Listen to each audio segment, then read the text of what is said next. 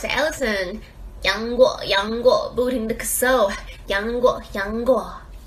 您现在收听的是华冈广播电台 FM 八八点五，杨过就让他继续过，生活还是得继续过哦。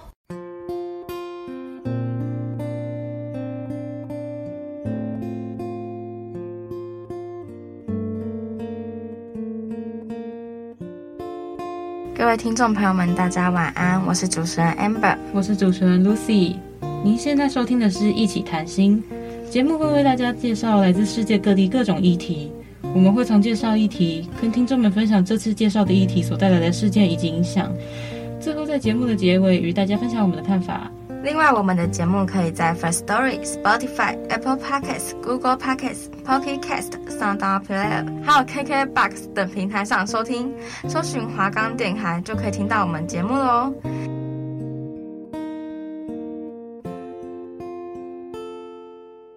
欢迎来到节目一起谈心，我是主持人 Amber，我是主持人 Lucy。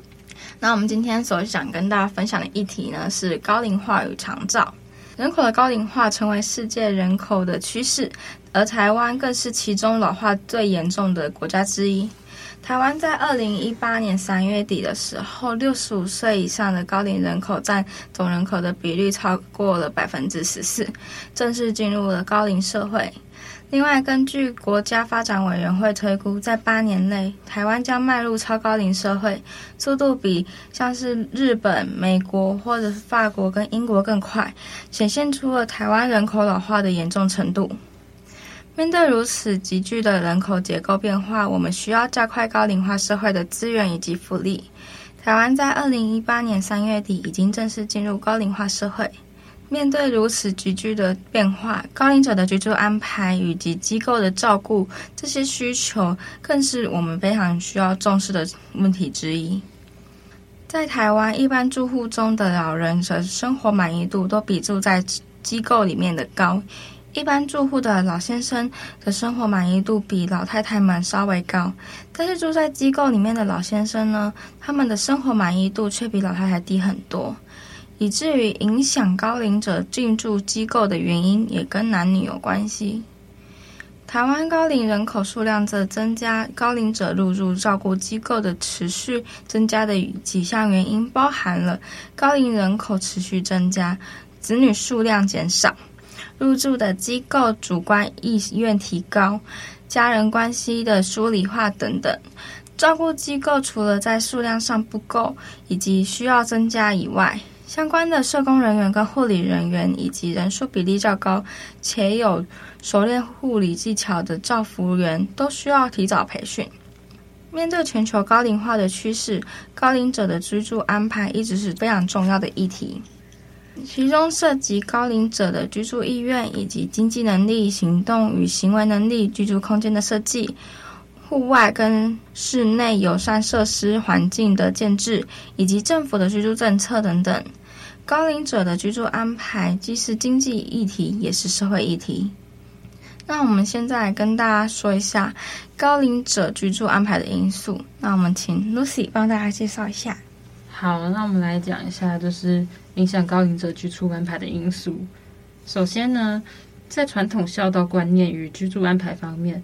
社会学的基础观点强调人的行为表现深受所处社会文化的影响。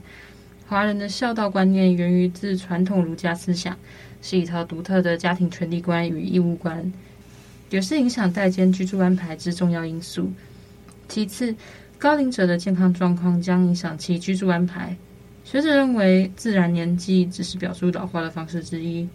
高龄人口具有异质化的组成，其老化现象不一。可能存在生理老化、心理老化与社会老化，不同的健康属性对于其健康照护需求与利用有很大的影响。年龄因素对高龄者居住安排的影响可能有两种：一种是随着年龄增加，高龄者可能追求独立自主的生活，于是选择独居或仅与配偶同住；另一种则是因年龄的增长导致自理能力或健康状况的下降，而提升与子代同住的机会。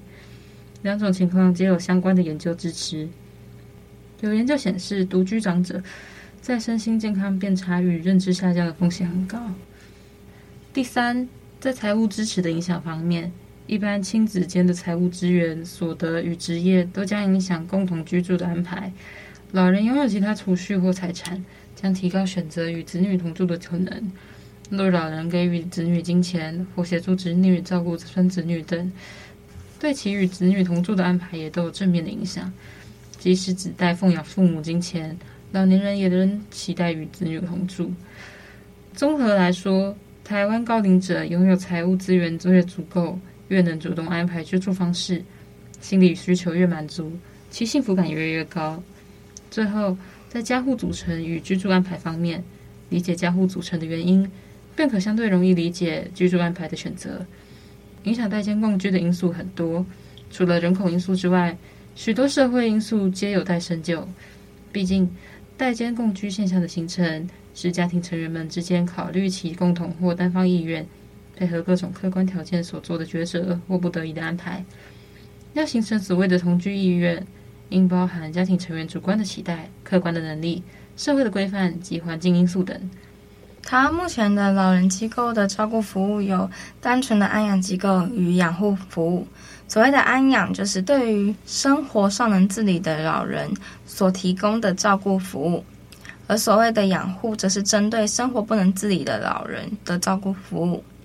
实际上，养护中心都会提供安养以及养护两种服务，在空间上通常也不会区隔成两个照顾部门，只是弹性调配使用的床位。行政院在二零一六年九月二十九日的时候，通过长期照顾十年计划二点零，俗称长照二点零，并且在二零一七年一月一日开始实施。长照二点零的计划目标为发挥社区主义精神，实现在地老化，提供多目标社会式支持服务。而其实实施策略包括。发展以社区为基础的小规模多机能整合服务中心，以及培植以社区为基础的健康团队等等，强调居家式、社区式长照的服务基本上是合理的。一方面可以减轻政府的负担，另外一个方面也符合华人的主流高龄者居住安排模式以及孝道伦理。高龄者在原则上尽量维持与家人同住，并且在生活难自理时得到家人的照顾。社区式长照服务与居家式长照理论上可以互相搭配，如此就能够满足许多高龄者的照顾需求。住在家里的老人可以天天或经常去社区里的老人服务中心，或者是得到社区医疗服务，乃至其他社区式的老人照顾服务。在社区式、居家式照顾之外，对于机构式照顾的政策关注度并不够。台湾的高龄者对于机构照顾服务的需求，主要是在生活如果不能自理的情况下发生。所以，如果不能满足这种照顾需求，很容易衍生出各种家庭或是社会问题。目前，一般社会提供的老人照顾服务还很有限。未必能满足家人所未能提供的照顾服务之不足。台湾的社区日间照顾中心尚少，一百零五年时，台湾的日间照顾中心约一百五十八所，而台湾乡镇区数约三百六十个，村里数更约达到七千八百个。即使数量与比例目前似乎都还不太大。但是这样的需求一直都有，且在未来会快速的增加，并且可能造成严重问题。未来很可能随着台湾人口快速老化，老人人口增加而显著增加。如何尽早规划，各界应多予关注。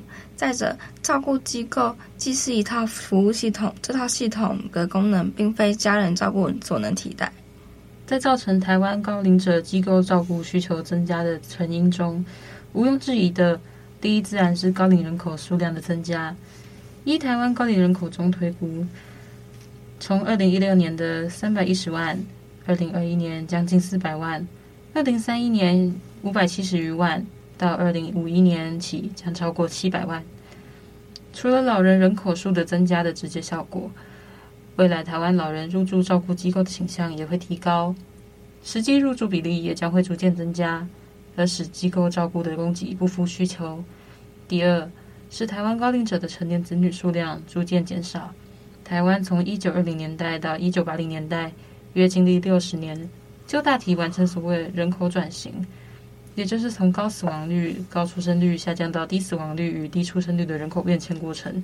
随着台湾过去快速的人口转型与生育率的快速下滑，台湾老人的平均成年子女数也快速减少。目前，台湾老人约六成是与子女同住，而这个比例逐渐在下降。部分是因为子女减少，部分则是因为观念、态度因素导致老人居住安排模式改变，从而老人能和子女同住的潜在机会也就快速减少。老人必须做不同的居住安排，尤其对生病、失能、失智的老人来说，还是得要仰赖机构照顾。随着家庭结构的改变，入住机构的选择考虑也会渐渐为人们所接受。这种改变部分与现代化的观念有关。曾有调查发现，人们在居住安排的选择上，仍然较偏到三代同堂与三代同龄的模式，只有极少数的人选择独居或住安养院。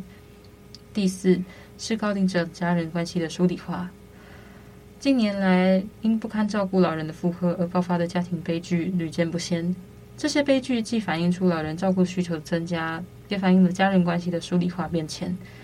随着现代化的过程，台湾的家庭结构趋于分化，家人关系趋于疏离化，台湾社会的家庭问题也日趋复杂。同时，离婚率超高、单身户增加等现象，都说明了当前台湾社会家人关系的疏离情形。也因为家人关系疏离，其他家人扮演老人之无偿照顾者的可能性会下降。老人当然也就较以往更可能成为单身户的一员，或是需要入住老人照顾机构。总之，台湾老人入住老人照顾机构的倾向，既可能因为人们对照顾机构看法改变而改变，至少减少抗拒心理；也可能因为家人关系疏离而更需要入住老人照顾机构。而这些都共同指向，老人入住老人照顾机构的可能性只会不断提高。总之，台湾在已成为高龄社会，并即将迈入超高龄社会的同时，我们对高龄者的居住状况与机构照顾的需求趋势，应有更早、更多也更完整的规划，以面对各种严峻的挑战。在高龄者的居住安排方面，如何能更配合其主观意愿，提高其生活品质与生活满意度等，当属重要的努力方向。对需要机构照顾服务的高龄者来说，未来除了照顾机构在数量上不足、急需增加之外，相关的社工人员、护理人员以及人数比例更高的、具有熟练照顾技巧的照护员，都需及早培训。至于现有长照政策过于倚重社区能发挥的照顾服务功能，则是有在深入审视的必要。根据统计，十年来每年大约有十件照顾杀人案，那几乎一个月呢就会发生一件，且将近三分之一的加害者会在事情之后选择自杀。凶器除了刀具以外，还包括枕头、热水瓶、延长线等等家用品，显示了照顾者动手那一刻，手边拿到什么就用了，并非预谋，是压力让理智断了线。直到二零一八年，长照二点零正式上路，虽然在照顾杀人案中有稍稍下降的趋势，但是悲剧仍然持续在社会上发生。台湾的长照悲歌事件频传，接下来我们会跟大家分享几则。在二零二三年三月八号的晚间，台中市大里区晚将发生了一则人伦悲剧。一名六十二岁的妇人，疑似因为不堪照顾生活无法自理的儿子长达三十七年，不仅亲手了结了儿子的生命，也一并把自己的生命给带走。针对此事件，法医高大成认为，这起悲剧恐怕与母亲长期照顾儿子、精神耗弱有关。且研判该妇人已预谋一段时间。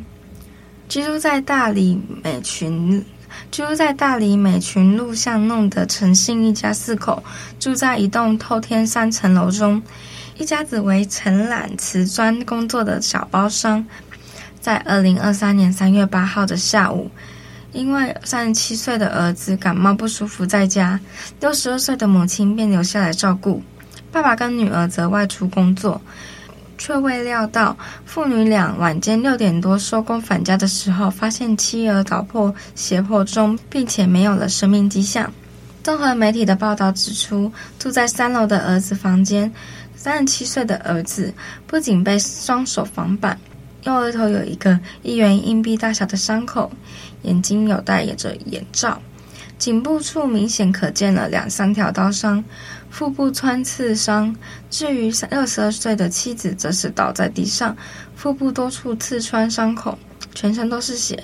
两人的周遭有多罐空的安眠药、榔头，以及两把水果刀跟绳索。根据警方调查发现，这个儿子一出生就有身心障碍的状况，精神上有点问题，反应慢，且生活无法自理。这三十七年以来，都是由妈妈带在身边照顾的。由于照顾者身心疲倦，加上长期的失眠，该名父母亲服用身心相关药物也将近十年。那我们请 Lucy 为我们介绍一下另外几则案件。我们另一个案例呢，是在台中五十九岁的徐姓丈夫于二零二二年间，不堪长期照顾久病二十多年的刘姓妻子，担心自己年迈无力照顾，不忍老伴受病痛折磨，涉嫌买农药掺水调和装瓶给刘妻喝，见其痛苦，赶紧报警陪同就医获救。徐在医院扬言要逼灌妻农药。一审以杀人罪判二年六月徒刑，徐不服上诉，主张照顾妻生活起居、陪同就医等。二审考量以二度减刑，维持原判，可上诉。徐姓丈夫向法官说，刘姓妻子原本的个性内向，二十多年前两人结婚后，才知妻子罹患中度精神障碍，但却发现妻子因身障原因常常偷东西。他为了不让妻子做违法的事，无时无刻都在注意其行踪。感叹心理压力真的很大。徐姓丈夫说：“他告诉自己，既然结婚了，就要选择包容体谅，并一肩扛下照顾病妻的义务。二十年来的日常，除了帮妻子洗澡并打理三餐，案发当天真的感到身心已俱疲，一时激动逼妻子喝农药，见妻狂呕吐，吓到赶紧报警陪同就医。”另一则案例是二零二二年中旬，高雄市发生的九十九岁吴姓老王命案。这起长照被割失亲案，被告吴女被控因高龄老父失智，她无力照顾，想安排父亲到安养院，但父亲不同意，妇女因此长期口角。去年六月间，吴姓老翁陈尸二楼通铺床上，头及双腿有大量血迹。警消到达时，发现他已明显死亡，大女儿则躺在死者身边，床边留有一把长三十公分的水果刀。那接下来跟大家讲。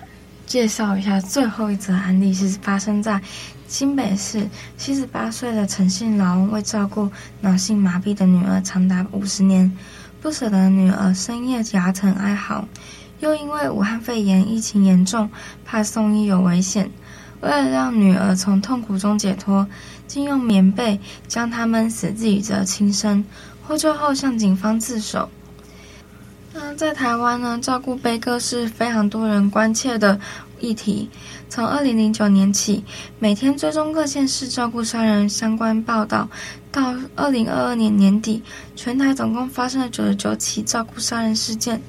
深入分析照顾者生态，发现照顾者平均年龄五十四岁，男性占百分之六十二点四，女性占百分之三十七点六，其中又以独自照顾没有照顾替手者为最多。在法务部的修法行动过程中，还有两个最重要的配套措施。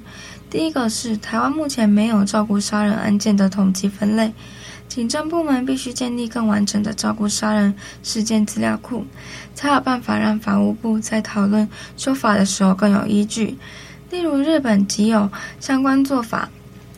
第二则是其他法务部能与社福部合作，针对创伤家庭提供法律以外的后续心理修复服务。其实台湾政府也要提供喘息服务，让照顾者得到短暂的休息。呼吁家中如果有需求者，务必向外求援，以疏解自己的压力，以避免憾事的发生。喘息服务呢，主要是为了体恤家庭照顾者，协助舒缓长期照顾失智失能家属的压力，透过分担平日照护上的辛劳，使主要照顾者得以暂歇。因此，喘息服务不单单只是为了维持照顾者的角色，而是更能够完整地促进照顾者与被照顾者的生活品质。对，那我们来来听歌，OK。那我们这礼拜听的歌是李荣浩的《年少有为》。嗯，那现在就让我们来听《年少有为》吧。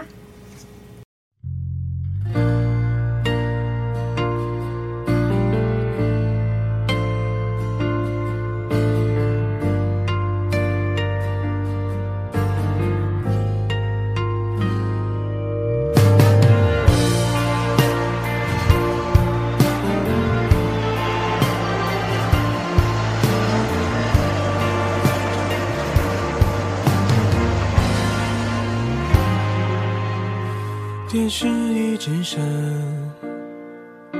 联络方式都还没删。你待我的好，我却错手毁掉。也曾一起想，有个地方睡觉吃饭，可怎么去熬？日夜颠倒，连头款也凑不到。墙板被我砸烂，到现在还没修。一碗热的粥，你怕我没够，都留一半带走。给你形容美好今后，你常常眼睛会红。原来心疼我，我那时候不懂。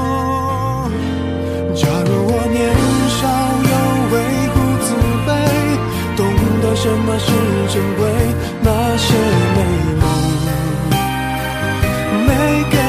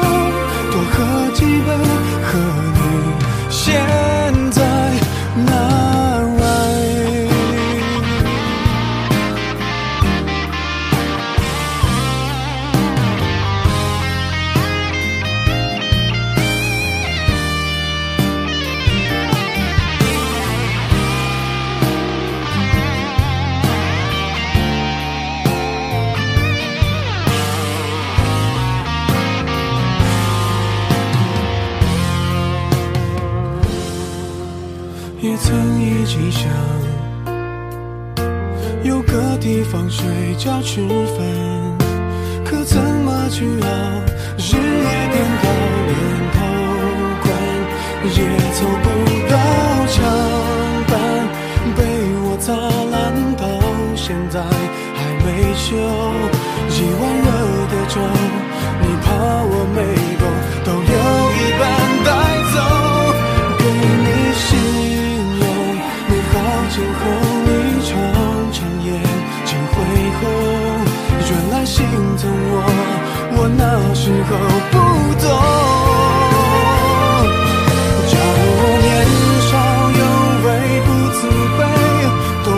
什么是珍贵，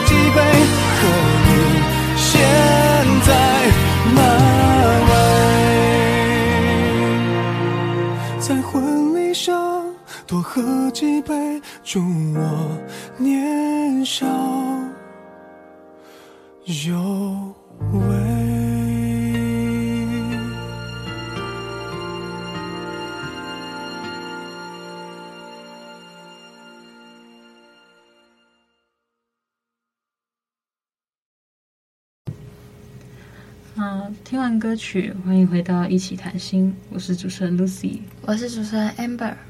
哎，那 Amber，你对今天这个议题有没有什么比较个人的看法？这样子，个人的看法，长照嘛，今天我们讲的是长照。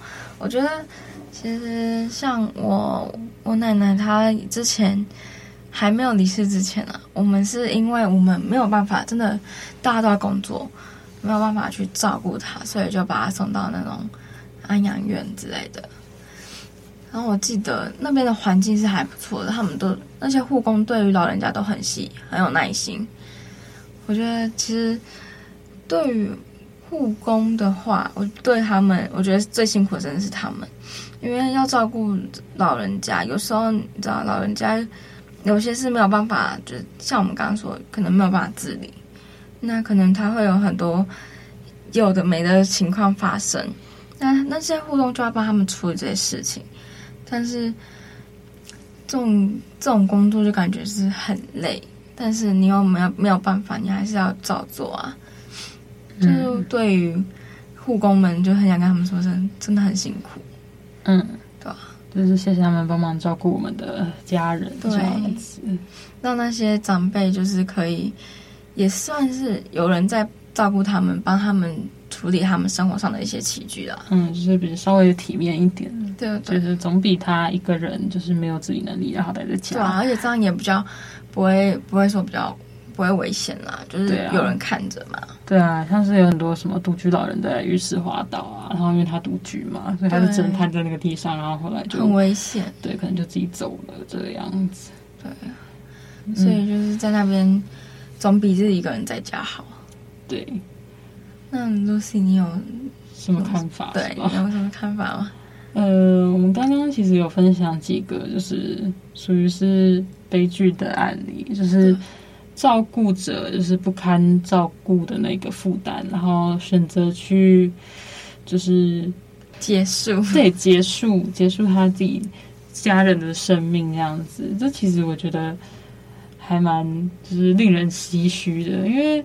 一般来说，就是家人之间应该是感情最为亲密的，然后就是一般人也不会想要让自己的家人就是离开这个世界这样子。但我相信他们一定都是，当然我知道就是杀人这个行为是不对的，但是我觉得就是换位思考一下之后，你就可以就是想一下，假如说你今天二十年、三十年都在照顾同一个人，然后你的压力会不会很大？这样子。我觉得，与其去检讨说，就是他们为什么要对自己的亲人就是痛下杀手，还不如去检讨说，是不是这个社会的这些体制有什么地方是我们可以去去改善，或者是可以去帮他们的这样子。因为毕竟，毕竟照顾者也有他自己的人生，然后就是那些需要被照顾的人也有他们就是活下去的权利这样子。好，我的想法就大概就是这样。OK，我觉得你讲的很好。嗯，对。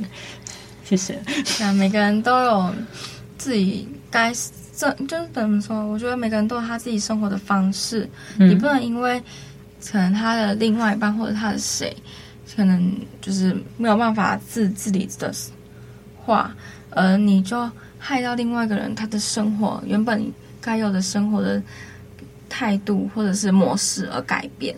嗯，所以我觉得对于这种照顾机构吧。有些体制其实可能没有说不好，但是我们总会想说你很好，但是你还要更好。嗯，对对，毕竟是照顾自己家人的地方。对对。OK，那我们今天的节目就到这里了，感谢大家的收听。这里是一起谈心，我是主持人 Amber，我是 Lucy，我们下礼哎，没有下礼拜，没有下礼拜哦，这是最后一次，哦，这是最后一次哦，拜拜，拜拜。